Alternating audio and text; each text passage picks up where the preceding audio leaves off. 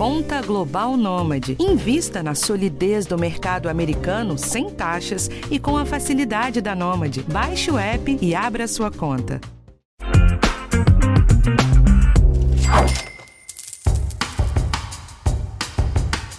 Você já teve alguma ideia que poderia se transformar numa ótima oportunidade de negócio, mas não tinha ideia do que fazer?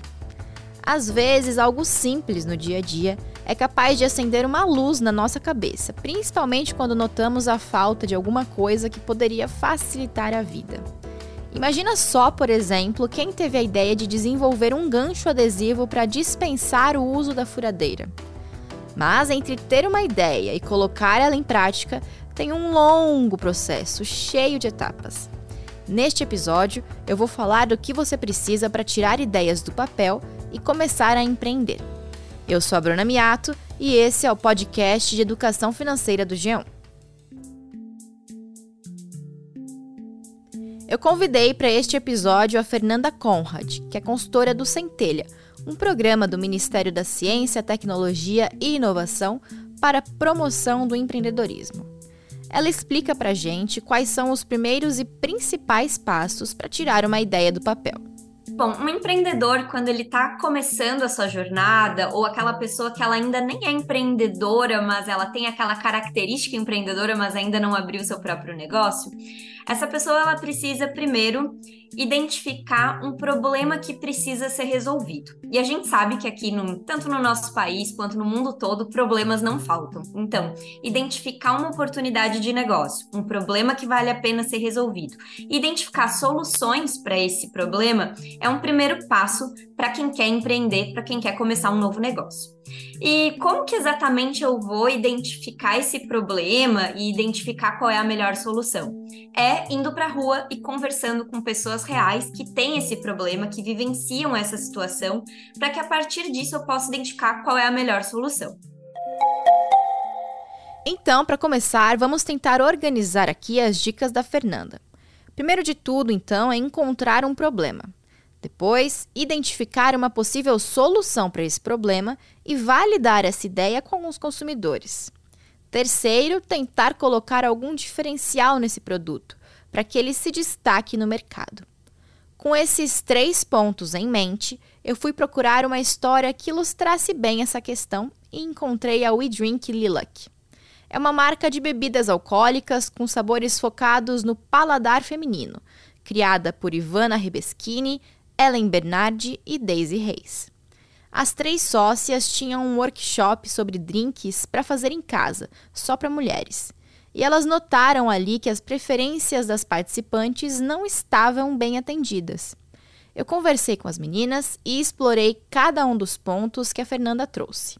A Ellen conta mais detalhes de como foi o início, como surgiu a ideia de fazer a Lilac. A Lilac surgiu de alguma maneira de uma forma muito despretensiosa, porque a gente já tinha um público de meninas que consumiam esse workshop de bebidas e a gente pôde ao longo do tempo coletar as preferências delas. Preferem drinks mais parecidos com esse resultado, preferem essa apresentação, têm mais uh, intenção de interação com a bebida. Então, uh, para a gente foi um caminho muito natural. A Lilac toda é um grande teste. E a gente testa, melhora, recoloca, refaz.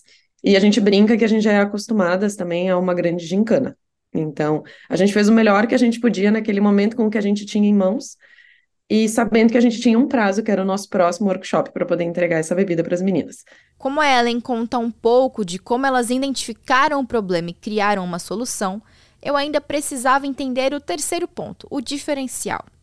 Então eu voltei com a Fernanda do Centelha para aprofundar um pouco mais a ideia do que é de fato ter um diferencial. Quando eu falo em inovação, não precisa ser algo disruptivo, radical, que nunca ninguém fez antes. A maior parte das inovações, elas são melhorias de coisas que já existem. Então, eu vou fazer de uma forma mais barata, eu vou fazer com outro material, eu vou fazer uma inovação, um serviço ou um produto chegar num lugar onde não chegava antes um concorrente, por exemplo. Então, quando eu falo de um negócio inovador, é mais ou menos isso que eu preciso prestar atenção. O meu problema, é a solução e o diferencial perto do que já existe no mercado. E o diferencial que a Lilac escolheu para impressionar foi uma bebida que muda de cor. Parece uma alternativa super complexa, mas a Daisy, uma das sócias, conta pra gente que a questão foi mais criatividade do que ciência. A gente começou a pensar em investir num, numa bebida, criar uma bebida, e aí, uh, procurando coisas diferentes na internet, eu encontrei um chá que mudava de cor. Uh, e aí eu pensei, não, a gente precisa usar isso. Uh, inicialmente a, a, bebida seria alguma base, uh, seria uma base, como uma vodka um gin, e que acrescentaria esse diferencial da cor. E a gente decidiu criar uma bebida própria. Muito porque a gente queria que a bebida nos representasse. A gente enxergava que o mercado estava muito voltado para homens. A gente queria que as mulheres também pudessem consumir bebidas de qualidade, mas também bebidas fortes, enfim.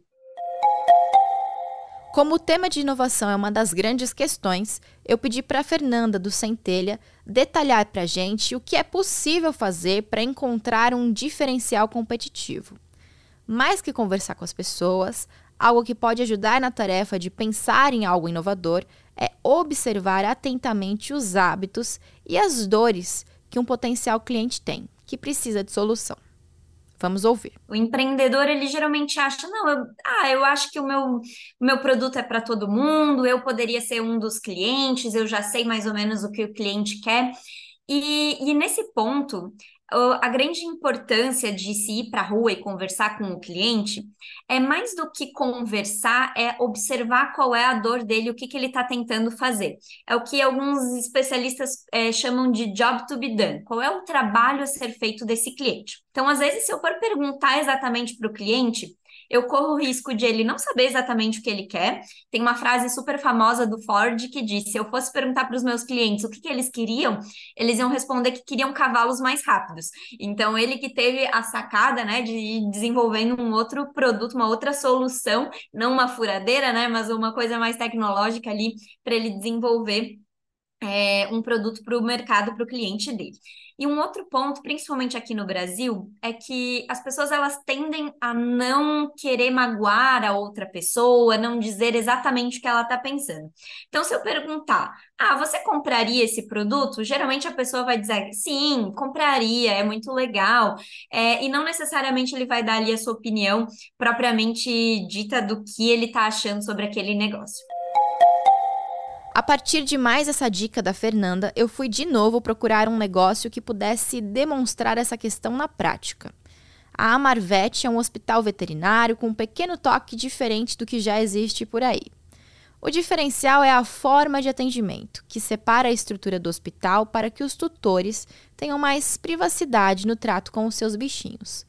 Pode parecer só um detalhe, mas o sócio fundador da empresa, o César Rosa, conta como ele chegou nessa ideia. Com a minha pequena, uma cachorrinha, uma Spitz, uma Lulu, eh, ela tinha, tem problema de convulsões, essas coisas todas, e teve um dia que ficou mais complexo a situação, e a doutora Natália me recomendou internar ela numa clínica aqui em Moema, um, não era um hospital, era uma clínica estruturada para isso. Uh, então, à noite, eu levei a, a bebê, chama-se bebê, nessa clínica. Ah, sentei na espera, ah, estavam outros atendimentos, e eu percebi dois casos assim que estavam à flor da pele do emocional. Um caso era chegando o PET como para atendimento e outro saindo que tinha sido atendido e estava tendo alta. E aí estavam discutindo a parte financeira, enfim, eh, dava para ver a felicidade do tutor em levar o pet para casa, não importa o que ele estava dispondo de recursos financeiros naquele momento. Isso me chamou a atenção. Enfim, aí minha pequena foi atendida, muito bem atendida. Uh, no dia seguinte eu fui visitar ela e fiquei sentado na recepção. Minha intenção era escutar as pessoas que passavam por ali. Continuei escutando essas pessoas e sempre tinha a avaliação que aquele negócio era bastante emocional. Uh, às vezes até irracional sobre o aspecto de contaminação da necessidade do pet ser atendido ou curado de qual, qualquer outra forma. O César percebeu ali a oportunidade de negócio, de algo que poderia dar dinheiro e fez a sua lição de casa. Conversou e observou o comportamento de quem poderia ser cliente. Quando eu subi para ver minha pequena, aí é uma parte interessante, é, era um ambiente único onde estavam todos os pets internados. Ela estava bem, tudo, tudo, tranquilo, mas ao lado tinha um pet entubado, numa situação muito difícil, é, uma, uma visão para quem é tutor muito dramática, é, muita coisa passa na cabeça naquele horário, naquele instante. Mas, enfim, é, aquilo ficou marcado. Eu voltei e pedi para o pro, acho que era gerente ou dono da clínica, se eu poderia sentar naquela recepção alguns dias é, para escutar esse emocional todo. Ele, não, sem problema nenhum, imagina. E saí dali convicto que era um negócio extremamente emocional, um ticket uh, interessante sob o aspecto uh, de um leigo, porque até então eu era leigo, na verdade eu ainda sou leigo, e aí eu disse: puxa vida, vou montar uma clínica. Espera só um pouquinho que eu já volto com mais dicas e histórias.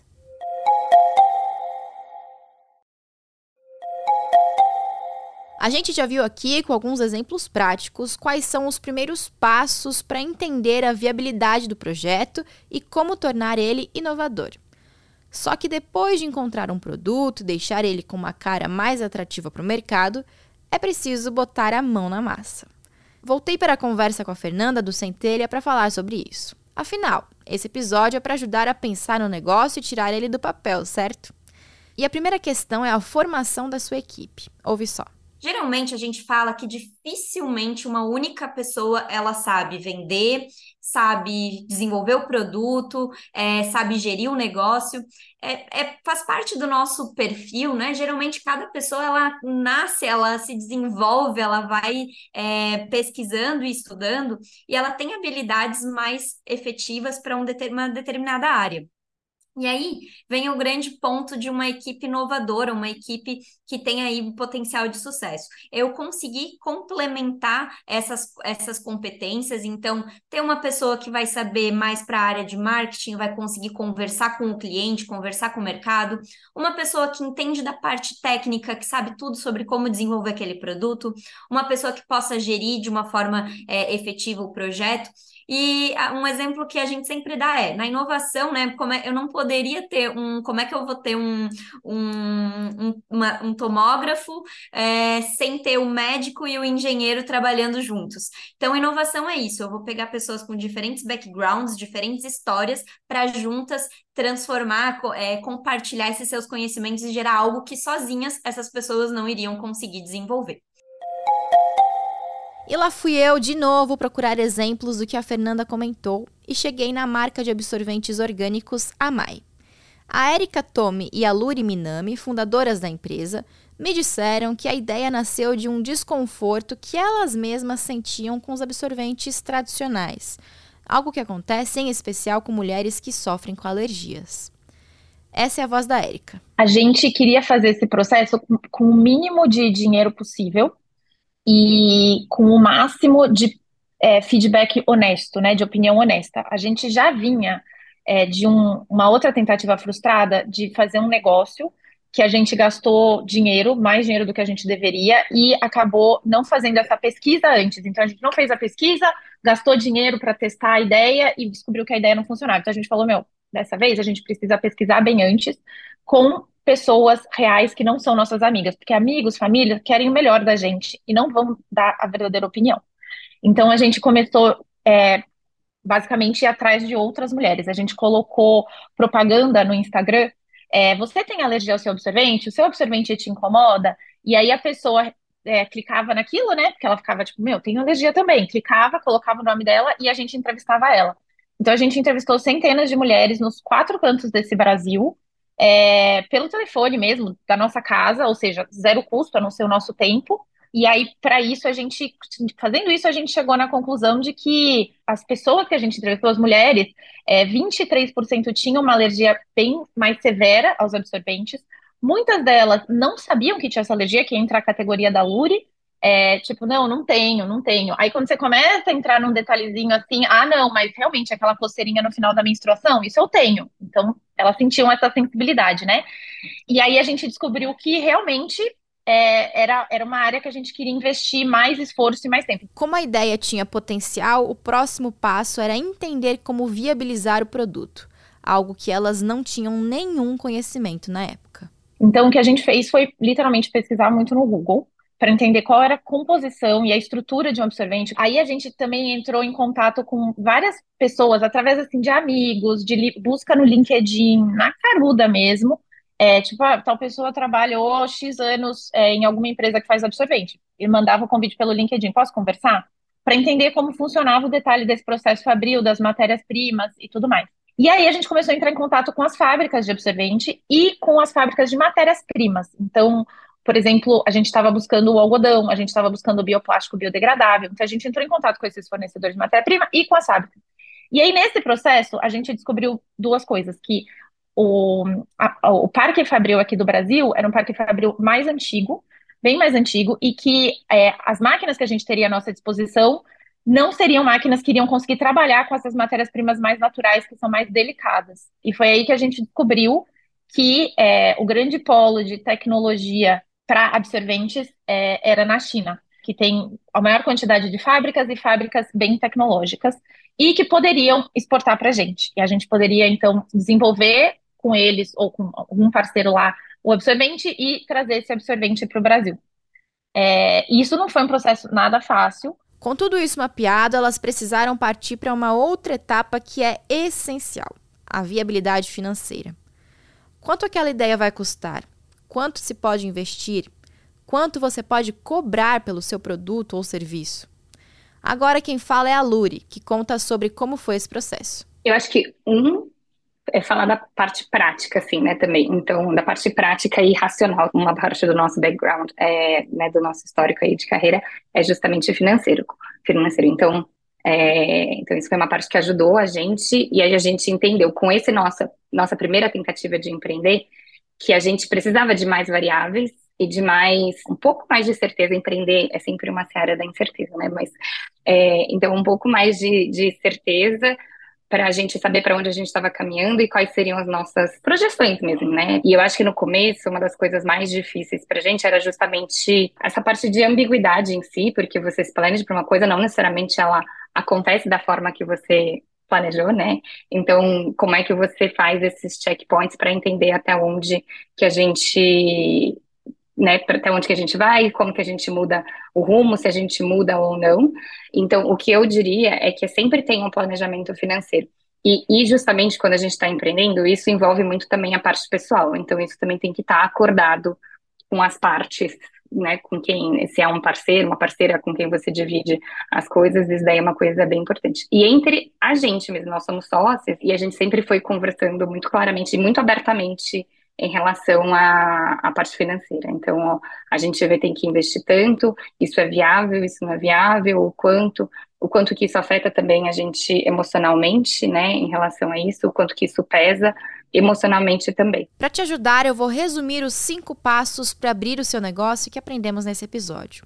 O primeiro deles é identificar um problema no mundo em que você vive, algo que falta ou que poderia ser melhor ou mais simples.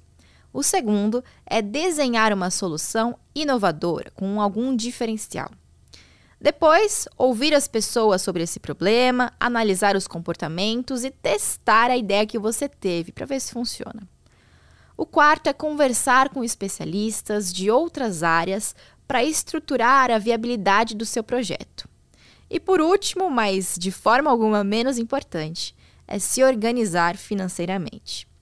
Olha, se você quiser se aprofundar um pouco mais na organização financeira para empreendedores, anota aí os números desses episódios que a gente já publicou aqui na Educação Financeira. O 258, que chama Quer largar tudo para começar a empreender, ouça dicas de como se organizar financeiramente. E o 268, como se organizar para fazer o seu negócio crescer. Bom, gente, esse foi o episódio de hoje e na semana que vem tem um tema novo aqui para você. O podcast de educação financeira está disponível no G1, no Globoplay, ou na sua plataforma de áudio preferida. Não deixe de seguir o podcast no Spotify, na Amazon ou de assinar no Apple Podcasts. Você também pode se inscrever no Google Podcasts, no Castbox ou favoritar na Deezer. Assim, você recebe uma notificação sempre que um novo episódio estiver disponível. E não deixe de avaliar o podcast na sua plataforma preferida. Isso ajuda esse conteúdo a chegar para mais gente.